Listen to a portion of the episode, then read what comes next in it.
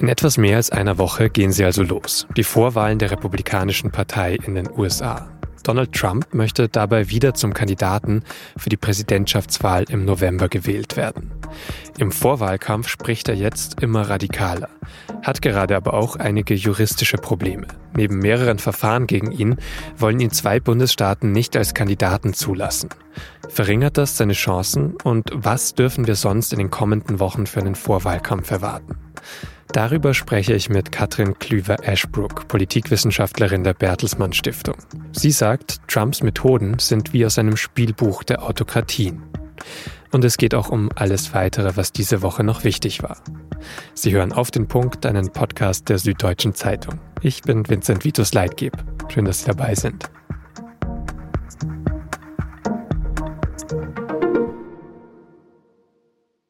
Es ist so ein klassisches Wahlkampfbild. Donald Trump am Rednerpult. Dunkelblauer Anzug, rote Krawatte. Vorne am Pult steht Trump 2024 und sein altbekannter Slogan Make America Great Again. Trump ist da Ende Dezember in Iowa bei einer Wahlveranstaltung, wo am 15. Januar die erste Vorwahl der Republikaner stattfinden wird. Und Trump geht auf Angriff. Es sei kein Wunder, dass Joe Biden und die Demokraten versuchen würden, ihn zu stoppen, so Trump. Wobei er Biden korrupt und die Demokraten linksradikal und verrückt nennt. Sie würden die Verfassung verletzen, so Trump, und die Demokratie bedrohen. Alles, weil er, also Trump, in Umfragen vorne läge. Trump, das kann man in jedem Fall festhalten, tritt bei solchen Auftritten zuletzt immer radikaler auf gerade in den letzten Wochen. Und bei diesem Wahlkampfauftritt, da geht es ihm aber auch um eine ganz spezielle Sache. In zwei US-Bundesstaaten wollen ihn die obersten Gerichte nicht als Kandidat für die Vorwahl der Republikaner zulassen, in Colorado und Maine. Sie begründen das mit Trumps Rolle beim Sturm seiner Anhänger auf das Kapitol am 6. Januar 2021, vor genau drei Jahren also. Die Gerichte sagen, das war ein Aufstand und damit Verfassungsbruch. Trump dürfe nicht mehr als Kandidat für öffentliche Ämter antreten. Trump selbst klagt inzwischen vor dem Supreme Court in Washington gegen den Ausschluss in Colorado und geht auch gegen den in Maine vor. Könnte ihn das also davon abhalten, Kandidat der Republikaner zu werden? In allen Umfragen liegt er jedenfalls weiter deutlich vor der Konkurrenz. Über die jetzt beginnende heiße Phase des Wahlkampfs und die Rolle vom amtierenden US-Präsidenten Biden habe ich mit US-Expertin Katrin Klüver-Ashbrook gesprochen. Frau Klüver-Ashbrook, wir müssen ja eigentlich mit Donald Trump beginnen und seinen aktuellen juristischen Problemen. Zwei Bundesstaaten, Colorado und Maine, wollen ihn nicht auf den Wahlzettel lassen für die Vorwahlen der Republikaner. Muss er sich denn ernsthaft Sorgen machen? Also vermutlich muss er es nicht. Er hat gestern, ähm, stand gestern eingereicht äh, die Berufung des obersten Gerichtshofs, weil er Klarheit haben möchte. Das stand sowieso im Raum, denn wir können keine Wahl haben in den USA, wo ganz unterschiedlich geschichtete Wahlzettel vorhanden sind. Und es geht aber natürlich erstmal, im Bundesstaat Colorado ging es erstmal um die Vorwahlen. Das heißt, man muss auch da nochmal unterscheiden zwischen Vorwahlwahlzettel und dann quasi dem Urnengang im November. Bei den Vorwahlen müsste man auch noch mal ganz kurz dazu sagen, dass natürlich es ganz logistische Probleme geben wird. Wenn es jetzt noch ein juristisches Gerangel gäbe bis März, wird es vermutlich so sein, dass Donald Trump auf dem Wahlzettel bleibt. Nehmen wir Colorado als Beispiel. Am 5. März ist dort die Vorwahl. Mhm. Das wird einfach irgendwann ganz schwierig, wenn es um die Drucklegung geht, zum Beispiel. Also es wird jetzt noch hin und her gehen, aber es wird eine sehr, sehr juristische Wahl. Es wird eine für die Juristerei auf jeder Ebene eine sehr anstrengende Wahl.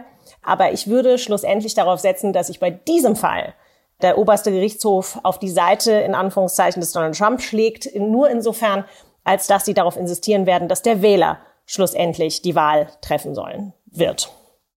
Und wenn ich das jetzt richtig verstanden habe äh, bei Ihnen, dann ist es für die Vorwahlen auch noch nicht so das größere Problem. Also da könnte es auch tatsächlich für Trump unproblematischer sein, sage ich jetzt mal, wenn er in Maine nicht am Wahlzettel steht. Er könnte trotzdem eine Mehrheit der Delegierten gewinnen und Kandidat werden. Für die Hauptwahl im November wäre es natürlich problematisch, wenn ein Kandidat in einzelnen Bundesstaaten gar nicht zur Wahl stehen würde. Ganz genau. Und das ist jetzt die Wegscheide. Und insofern wird das oberste Gerichtshof in Anführungszeichen einen Teufel tun, sich in dem Sinne politisieren zu lassen, sondern wird wirklich sagen, hier geht es um eine Wahlentscheidung. Und wenn der Wähler äh, einen Donald Trump für undemokratische Handlungen abstrafen will, dann kann er das an der Wahlurne tun. Und Trump selbst, Sie haben es schon angesprochen, sein Team zieht vor den Supreme Court, das oberste Gericht in Washington. Wie verteidigt er sich gegen dieses, ja, davon, dass er ausgeschlossen wird? Ja, das ist ganz interessant. Und zwar, er sagt aus, es geht in dieser ganzen Diskussion um den 14. Verfassungszusatz, in dem gesagt wird, dass ein Beamter, ein Officer of the United States, der einen Amtseid geleistet hat, sich nicht an einen Aufstand gegen Amerika beteiligen kann und dann in Anführungszeichen wieder äh, sich zur Wahl stellen kann. Und äh, es streiten sich da die Juristen, ob der Präsidentschaftseid, den ein Präsident schwört, der anders ist als der Amtseid eines normalen Staatsbediensteten, ob das das Zünglein an der Waage ist, was den Unterschied ausmacht. Aber Donald Trump argumentiert hauptsächlich mit der Tatsache, dass er, weil er im zweiten Amtsenthebungsverfahren nicht vom Senat verurteilt worden ist, daher quasi also da mehr oder weniger ein unbeschriebenes Blatt ist und sein stärkstes politisches Argument bleibt weiterhin die Tatsache, dass es angeblich eine Hexenjagd ist, eine überideologisierte, personalisierte äh, Hexenjagd, die auf ihn zugemünzt ist und die dann qua extensio seine gesamten Anhänger genauso beträfe. Das heißt, sie verfolgen ihn und würden dann versuchen, das restliche Land zu verfolgen. Mhm. Es gibt ja jetzt eben diese Verfahren, wo er noch auf die Wahl zetteln möchte in diesen zwei Bundesstaaten, über die wir jetzt gesprochen haben. Es gibt ja dann noch diese weiteren Prozesse, also vier ganz prominente, wo es zum Beispiel um den Vorwurf der Wahlbeeinflussung geht, um geheime Akten in Privaträumen. In einem geht es um die Manipulation von Geschäftsbüchern und dann vor allem auch um den Versuch der Wahlfälschung im Bundesstaat Georgia. Welcher dieser Fälle ist denn für ihn da der relevanteste oder der, der ihn am meisten beschäftigen wird in den kommenden Wochen und Monaten? Also ich glaube, die, die am relevantesten sind, die sind die zwei Fälle, die quasi direkt und nach dem Kalender, wie er jetzt steht oder geplant ist, direkt in die Vorwahlkampfperiode reingrätschen könnten. Das ist erstens der der nationale vom nationalen Justizministerium angestrengte Prozess um den 6. Januar herum, der sich ja in diese Woche zum dritten Mal jährt. Und der andere Prozess ist eben der ganz große Prozess in Georgia, der verschiedene Pfeiler, Sie haben es eben schon angesprochen, zusammenzieht, von quasi krimineller Vereinigung, um Wahlfälschung voranzutreiben, bis hin zu in einem kleinen Teil des Bundesstaates wirklich ähm, ein aggressives Vorgehen gegen ähm, Wahlhelfer. Also das hat dieser Fall hat ganz viele spezielle Dimensionen. Die zwei Dinge, die diese beiden Fälle sehr interessant machen, jedenfalls für die Öffentlichkeit. Der Georgia-Prozess sollte von vornherein ins Fernsehen kommen. Das heißt, mhm. alle Mitangeklagten, und das sind viele, von Donald Trump müssten öffentlich aussagen. Und jetzt wird eben debattiert, sollte auch dieser nationale Prozess um den 6. Januar speziell ins Fernsehen kommen und wie würde er ins Fernsehen kommen? Interessanterweise drängt Donald Trump da selber drauf bei diesem nationalen Prozess und er stützt sich vielleicht auf eine Meinungsumfrage, die gerade gestern in der Washington Post herausgekommen ist. In dem steht, dass 39 Prozent der Republikaner, Anhänger Trumps, meinen, der FBI sei für die Aufruhre am 6. Januar im Herzen der amerikanischen Demokratie zuständig gewesen. Es wäre alles eine große Konspiration gewesen, eine Verschwörung. Das heißt, die Verschwörungsdynamik und die Spaltung in der Wahrnehmung dessen, was am 6. Januar passiert ist, aber eben auch darüber hinaus, über die letzten paar Jahre, die geht weiter und macht diese Wahl eben deshalb im Hingehen zum November und diese Prozesse über die nächsten, ähm, möglicherweise eben diese nächsten paar Monate in dieser heißen Wahlkampfphase zu politischen Spielbällen, wie wir es alles noch nie in der Geschichte der amerikanischen Demokratie erlebt haben. Und das ist ja auch teils widersprüchlich. Also Sie haben gerade diese Umfrage zitiert. Es gibt ja auch andere, die aussagen, dass republikanische Wähler und Wählerinnen sich ja eigentlich abwenden würden von Trump, wenn er verurteilt werden würde. Was ist dann da der Unterschied? Oder wie muss ich dann diese beiden Studie Umfragen zusammenbringen? Auf welche schaue ich? Ich glaube, es sind eben genau diese Prozente. 60 Prozent der vermeintlichen republikanischen Wähler, die würden sich von ihm abwenden, wenn er verurteilt wäre. Und auf der anderen Seite stehen die 39 Prozent, die eben meinen, das FBI hatte und andere, in Anführungszeichen, Schattenmächte, hatten ihre Hände im Spiel bei, bei den brutalen Angriffen des 6. Januars. Aber ganz grundsätzlich ist einfach, oder was unterm Strich bleibt, ist die Tatsache, dass die Auswucherungen der grundsätzlichen ersten großen Lüge. Und Donald Trump hat über die vier Jahre seiner Amtszeit, aber eben auch darüber hinaus weiter perpetuiert, diese, die einfach nachweislich falschen Informationen zur Wahlsicherheit, zu, zum Gewinn der Wahlen. Alles wissen wir jetzt. Äh, das ist wirklich alles Bestandteil einer großen Lüge. Und dennoch ist diese inzwischen so ideologisch aufgeladen, dass es für viele von Trumps Anhängern überhaupt keine Rolle mehr spielt, was er sagt, was er verspricht, was er ähm, für die zweite Amtszeit nach vorne denkt. Es geht nur noch um ihren Mann. Was er sagt, was er nach vorne bringt, ist ein gutes Stichpunkt. Ähm, er nutzt ja inzwischen schon eine sehr radikale Sprache. Er spricht über Migrantinnen und Migranten als Ungeziefer, auch über die Demokraten als Abschaum. Migranten würden, hätten verunreinigtes Blut. Das ist ja Sprache, die schon ans Dritte Reich erinnert. Ist er dann nochmal radikaler geworden? Er ist in jedem Fall radikaler geworden. Die Tatsache, dass er über die letzten paar Jahre ausgeschlossen worden ist von Informationskanälen, die ihm direkten Zugang gegeben hätten zum amerikanischen Wahlvolk, haben dazu geführt, dass er entweder eigene Kanäle hat sich suchen müssen, Truth Social und andere, und dann da in dieser in diesen ja, Echokammern quasi nur noch radikaler werden konnte und er lässt sich natürlich inspirieren von den Autokraten und Diktatoren, die wir aus unserer Geschichte, aber natürlich eben auch aus unserer kontemporären Welt kennen, von Wladimir Putin, von Viktor Orban und anderen. Das ist die Logik des christlich weißen, exklusiven Minoritäten, also Minderheiten geleiteten Führungsanspruchs, der aber unterlagert wird. Und ich glaube, das muss man wirklich nochmal unterstreichen von einer politischen Gewaltabsicht. Wir haben erlebt über die letzten vier Jahre, in denen, oder letzten äh, zweieinhalb Jahre, in denen Donald Trump überhaupt nicht im Amt war, dass es immer wieder Übergriffe gegeben hat, gewalttätiger Art, ähm, auf Wahlhelfer, auf Menschen, die in irgendeiner Weise mit den Wahlen, die vermeintlich in den einzelnen Bundesstaaten gestohlen waren, Jetzt haben gerade vor zwei Tagen acht Landeshäuser, also quasi die Kapitole der Bundesstaaten, schließen müssen, weil es Bombendrohungen gegen sie gab.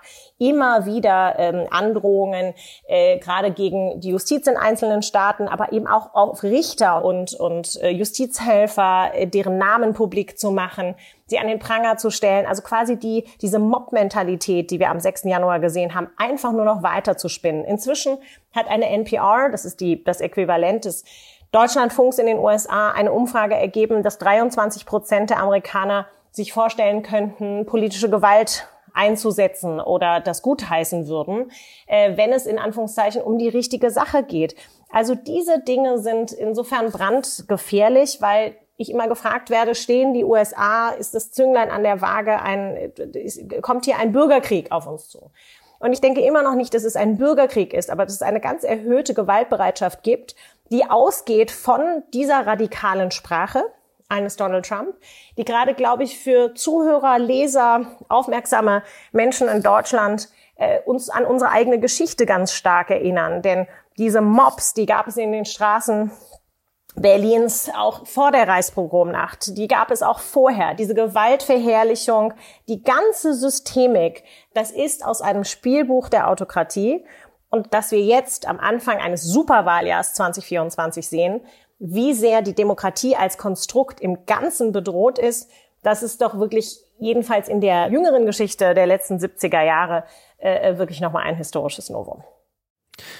Wie klar kann man denn dann sagen, das ist auch das Ziel, so eine Autokratie. Sie sagen, er, Donald Trump bedient sich an diesen Werkzeugen von Autokratien weltweit. Er schaut da ganz genau drauf, er heizt das an wie klar kann man sagen, aber das ist dann auch das Ziel, auf das er hinarbeitet, tatsächlich? Oder worum geht es Ihnen dann?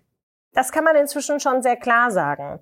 wenn wir bei der ersten Amtszeit immer noch äh, darauf geschaut haben, wie sich die in Anführungszeichen Erwachsenen im Raum, wie man das im Englischen immer genannt hat, the adults in the room, geschaut hat, also die quasi Systemfiguren äh, in seiner Administration, die trotzdem äh, sehr konservativ sind und äh, eben auch äh, bestimmte Dinge, die für Europa wichtig waren, nicht gut geheißen hat. Und dennoch waren diese Menschen im Raum. Wir wissen jetzt, aus einem großen Manifest der Heritage Foundation und von diversen anderen konservativen Denkfabriken was Donald Trump mitunter in dieser nächsten Amtszeit vorhat, auch aus seinen äh, Aussagen und aus anderen. Es gibt noch einen anderen Think Tank, der sich speziell auf Donald Trump äh, eingeschossen hat. Die Heritage Foundation legt ein Manifest vor für jeden Konservativen. Aber daran steht in beinahe jedem Kapitel, ob es nun um Energie geht oder ob es um Innovation geht oder um Außenpolitik, dass das allererste, was passieren muss, der bürokratische Apparat der USA, die zivile Bürokratie, der neutrale Beamtenapparat, entkernt werden muss und auf Linie gebracht werden muss. Es steht überall drin, dass Donald Trump mit seinen Visionen nicht weit genug gekommen ist, weil er an jeder Ecke ausgebremst worden ist. Und so mögen die einen sagen, ein Glück, dass das in der ersten Amtszeit der Fall war. In der zweiten Amtszeit sollen diese Stellschrauben anders gestellt werden. Und das ist eben auch etwas, was wir kennen aus unserer eigenen Geschichte, aber was wir eben auch kennen äh, aus den modernen Autokratien, die wir überall verfolgt haben. Und es, er macht es mit Ansage. Und das geht nur, indem die Kontrollfunktionen in einem demokratischen Staat von vornherein ausgesetzt werden und diese auf Linie gebracht werden. Ich glaube, deutlicher kann man das fast nicht machen. Hm. Das sind ja dann schon düstere Aussichten. Wenn wir jetzt auf die Vorwahlen blicken, die jetzt anstehen, die so der erste Schritt dahin wären, am 15. Januar ähm, findet der Caucus in Iowa statt, im ersten Bundesstaat. Haben Sie da irgendwelche Zweifel daran, dass Donald Trump da gewinnen wird? Und äh, wie schnell könnte es dann für ihn weitergehen, dass er wirklich offiziell den Kandidatenstatus hat?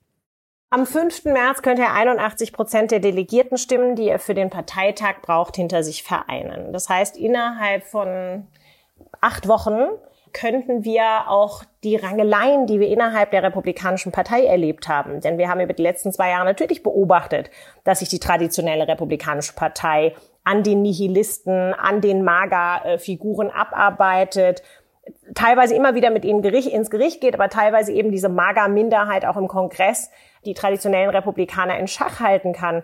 Und wenn das der Fall sein wird, dass wir wirklich bis Anfang März, und so sieht es nach allem Messen und Ermessen zurzeit aus, 81 Prozent der Delegiertenstimmen hinter Donald Trump vereinigen, die Gerichtsprozesse gegen ihn noch nicht angefangen haben, dann werden wir einen ganz starken Schwenk erleben innerhalb der Republikanischen Partei an sich, denn sie müssen sich irgendwie, irgendwann, das ist das Spiel der Politik, hinter, in Anführungszeichen, ihren Mann stellen, den Mann, der dann die größten Erfolgsaussichten auf dieses Präsidentschaftsamt hat. Das heißt, wenn sich jetzt Nikki Haley, die frühere Gouverneurin von South Carolina und frühere UNO-Botschafterin, noch bemüht und ihr Geld zufließt, und weiter, viel weiter abgeschlagen, Ron DeSantis in der Tat 99 Wahlkreise in Iowa besucht hat und dort Hände geschüttelt hat und Babys geküsst hat, wird es vermutlich doch am, am 15. Januar für diese beiden in keiner Weise reichen wenn sich die Leute in Iowa in ihre Turnhallen und in ihre Kirchen stellen, das Caucus-System in Iowa ein sehr, sehr uriges.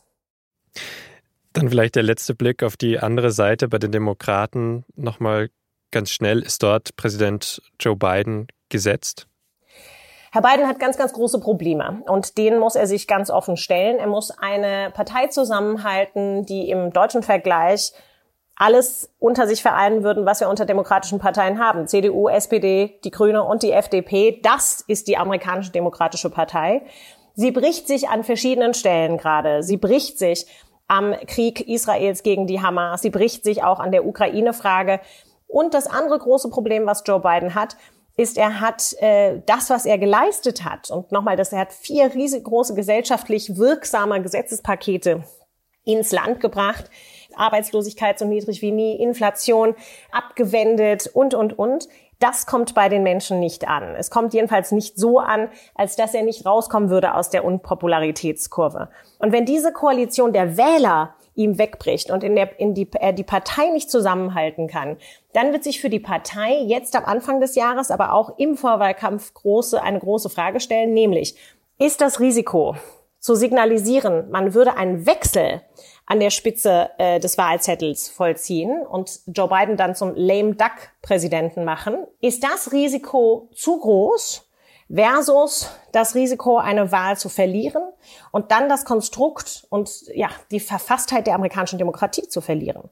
Er kann sogar relativ einfach noch bis Ende Januar könnten Wahlzettel umgeschrieben werden, eine Stab- und Staffelübergabe orchestrieren. Er kann es auch theoretisch noch bis zum Parteitag also es könnten noch jüngere, andere äh, Demokraten sich in Position bringen. Aber genau diese Abwägung sind die ganz schwierigen Fragen, vor die eine, eine demokratische Partei steht. Also ein Name, der öfter mal fällt, ist zum Beispiel der vom Gouverneur von Kalifornien, der sich auch immer wieder in Stellung bringt, aber das ist ja auch noch nicht sehr offen im Moment alles, wenn ich es richtig verstehe. Gavin Newsom ist zumindest der, der ein System sich geschaffen hat und zwar nicht nur äh, in den letzten sechs Monaten, sondern quasi über die letzten anderthalb Jahre, in denen er aktiv ähm, seine anderen Gouverneure, die sich eben auch gerade zur Wahl stellen, Ron DeSantis, in Anzeigen, in Kampagnen angegriffen hat, sich immer wieder als staatstragender Repräsentant präsentiert hat, als wirklich progressiver Kandidat anders oder vielleicht noch im zweiten oder ja oder sie sie tauschen sich aus über den Platz eins und zwei in einer möglichen Nachfolge. Wäre die Gouverneurin von Michigan Gretchen Whitmer, die es geschafft hat, einen ja, wir würden im amerikanischen sagen, ein lila Staat, einer, der rot und blau ist, das sind die Parteifarben der, der diversen Parteien, zu vereinen und eine progressive, nach vorne gerichtete Politik zu machen. Das wären meiner Ansicht nach die zwei wahrscheinlichsten Kandidaten, um Joe Biden an der Spitze des Wahlzettels zu beerben. Aber wie gesagt, die Entscheidung, das zu tun und das zu treffen, liegt im ersten Moment bei Joe Biden. Aber die Partei wird sich und ihn vor schwierige Fragen stellen müssen. Dann vielen Dank an dieser Stelle für die Einschätzungen zu Beginn von diesem Wahljahr, wo noch einiges auf uns zukommen wird. Sehr, sehr gerne.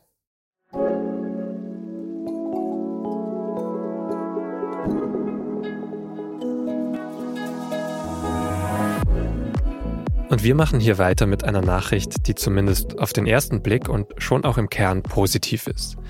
Denn es gibt jetzt zu Beginn des neuen Jahres eine Zahl zur Energiewende, die vielversprechend klingt. Der CO2-Ausstoß in Deutschland war im Jahr 2023 so niedrig wie zuletzt in den 1950er Jahren. Oder anders formuliert, Deutschland hat im vergangenen Jahr so wenig Treibhausgase produziert wie seit sieben Jahrzehnten nicht mehr. Und gerade im Vergleich zu 2022 ist es nochmal deutlich weniger gewesen. Das hat die Denkfabrik Agora Energiewende berechnet. Soweit, so gut. Aber man muss die Zahl natürlich nochmal einschränken denn nur 15 Prozent des CO2s im Vergleich zu 2022 wurden laut der Studie auch wirklich dauerhaft eingespart, etwa weil es so viel Solarenergie gibt wie nie zuvor. Der Rest wird wohl nur kurzfristig eingespart, zum Beispiel weil weniger klimaschädliche Kohle verbrannt wurde oder die Industrie krisenbedingt nicht so viel in Deutschland produziert hat wie früher. Wenn stattdessen jetzt aber einfach in anderen Ländern produziert wird und Treibhausgase dort entstehen, hilft das global auch nicht wirklich weiter, so hat es ein Forscher gesagt. Er hofft jetzt auf noch mehr Solarkraft und sieht viel Potenzial in der Windkraft. Und jetzt dazu, was diese Woche sonst noch wichtig war. Und dafür schauen wir als erstes auf den Krieg in die Ukraine und speziell die Rolle der USA dort. Denn John Kirby, Sprecher des Nationalen Sicherheitsrates der USA, hat dazu am Mittwoch das hier gesagt. Alle Waffen, die am 27. Dezember genehmigt wurden, werden in den kommenden Tagen und Wochen noch in die Ukraine geschickt. Danach sei aber erstmal Schluss mit neuen Waffenlieferungen. Hintergrund ist der weiter anhaltende Haushaltsstreit in den USA. Präsident Biden hatte den Kongress schon im Oktober gebeten, 61 Milliarden Dollar für die Ukraine bereitzustellen. Das blockieren aber derzeit die Republikaner im Senat. Die Ukraine braucht die Unterstützung aber ziemlich dringend. Sie wurde in der ersten Januarwoche so heftig aus der Luft von Russland angegriffen wie schon lange nicht mehr. Hunderte Menschen demonstrieren hier in Ramallah im Westjordanland, nachdem am Dienstag ein führender Funktionär der Hamas im Libanon bei einem Drohnenangriff getötet wurde.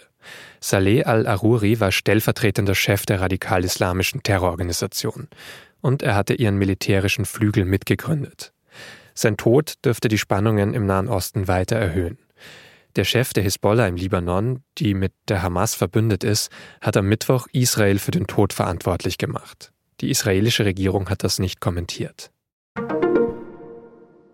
Das Hochwasser und der Dauerregen haben vergangene Woche ganz Deutschland beschäftigt. Und auch Bundeskanzler Olaf Scholz war am Donnerstag nochmal in einem der Flutgebiete, diesmal in Sachsen-Anhalt. Natürlich ist das hier nicht nur ein Zeichen von Solidarität, das wir jetzt erleben, sondern dieser Geist der Solidarität wird auch hinterher gelten. Und wir werden niemanden alleine lassen. Das gilt für den Bund, das gilt für die Länder und für viele andere gemeinsam. Das gehört zu unserem Land dazu. Scholz hat also Hilfe vom Bund zugesagt. Schon am Freitag hat außerdem ein Hilfseinsatz der Bundeswehr in Sachsen-Anhalt begonnen, um zum Beispiel Deiche zu stabilisieren. Immerhin, der deutsche Wetterdienst hat am frühen Freitagmorgen alle bestehenden Unwetterwarnungen vor Dauerregen aufgehoben. Jetzt wird es eher weniger regnen und an manchen Orten schneien. In Iran wurden bei einem Sprengstoffanschlag am Mittwoch fast 100 Menschen getötet und 280 verletzt. Am Donnerstag hat dann die Terrororganisation Islamischer Staat den Anschlag für sich reklamiert. Zwei IS-Selbstmordattentäter hätten ihre Sprengstoffgürtel in einer Menschenmenge gezündet. Die hatte sich in der südostiranischen Stadt Kerman bei einer Gedenkfeier versammelt, am vierten Todestag des iranischen Generals Qasem Soleimani. Soleimani war Chef einer iranischen Eliteeinheit für Auslandseinsätze.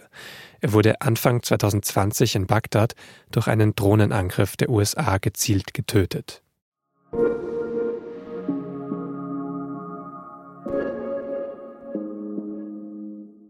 Und nach dem Rückblick schauen wir jetzt nach vorne auf das, was kommende Woche wichtig wird. Das hat sich mein Kollege Leonardo Kahn angeschaut. Hi Leo. Hey Vincent, ich hoffe, dass du nächste Woche jetzt nicht mit dem Zug fährst, denn ab Montag kann wieder gestreikt werden. Die Lokführergewerkschaft GDL hat ja gesagt, okay, zu Weihnachten, da arbeiten wir über die Feiertage, aber diese Pause läuft jetzt am Wochenende aus und neue Streiks können bis zu fünf Tage dauern. Um das abzuwenden, will der Personalvorstand der Deutschen Bahn jetzt ein neues Lohnangebot machen. Das hatte der SZ am Freitag gesagt. Und ob sich die Gewerkschaft damit aber zufrieden gibt, ist eine andere Frage. Also sollten alle die Bahn fahren müssen, auf jeden Fall laufend die Meldungen und Berichte checken. Was passiert denn sonst politisch? Am Montag soll eine neue Partei gegründet werden, und zwar, wir haben es erwartet, das Bündnis Sarah Wagenknecht. Im Oktober ist Wagenknecht ja aus der Linken ausgetreten. Ihre neue Partei soll daher nationalistischer werden als die Linkspartei, aber sozialer als die AfD. Vor allem in Ostdeutschland wird dem neuen Bündnis ein großes Wählerpotenzial zugesprochen. Sie wollen schon bei den Landtagswahlen in Brandenburg im September antreten. Das war jetzt die Innenpolitik. Aber du hast gesagt, im Ausland gibt es auch noch einen Termin, den genau. du interessant findest. Ja, 2024 wird ja als Superwahljahr bezeichnet und nicht nur wegen den Wahlen in den USA. Auch in Taiwan findet jetzt am Samstag eine Präsidentschaftswahl statt. Der Inselstaat ist zwar klein, aber aus geopolitischer Sicht ist sie extrem relevant, weil einerseits China natürlich die Unabhängigkeit von Taiwan nicht anerkennt, aber das Land auch für die weltweite Chipindustrie relevant ist. In den Umfragen liegt der Kandidat Lai Ching-te von der Demokratischen Fortschrittspartei vorne. Die Kommunistische Partei in China bezeichnet ihn aber als Separatisten und droht mit Sanktionen. Experten waren daher schon seit Jahren vor einer Eskalation in der Region. Das bleibt jetzt also auch wieder angespannt, auch zu diesem Jahreswechsel. Vielen Dank für die Vorschau, Leo.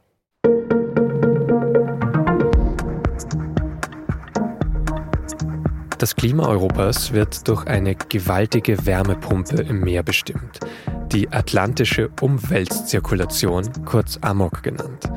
Und diese Amok war zuletzt auch häufig in den Schlagzeilen. Sie könnte sich verlangsamen, sie könnte abbrechen, hat es da in verschiedenen Studien geheißen. Aber was würde dann passieren? Kühlt Europa dann ab? Stecken wir dann unter einer dicken Eisschicht wie in diesem Katastrophenfilm The Day After Tomorrow? Darum geht es in einer sehr aufwendigen Recherche meiner Kolleginnen und Kollegen aus dem Wissensressort, die ich Ihnen als Lesetipp für dieses Wochenende wirklich sehr empfehlen kann. Den Link finden Sie auch in den Show Notes. Produziert hat diese Sendung Benjamin Markthaler. Vielen Dank fürs Zuhören und bis Montag.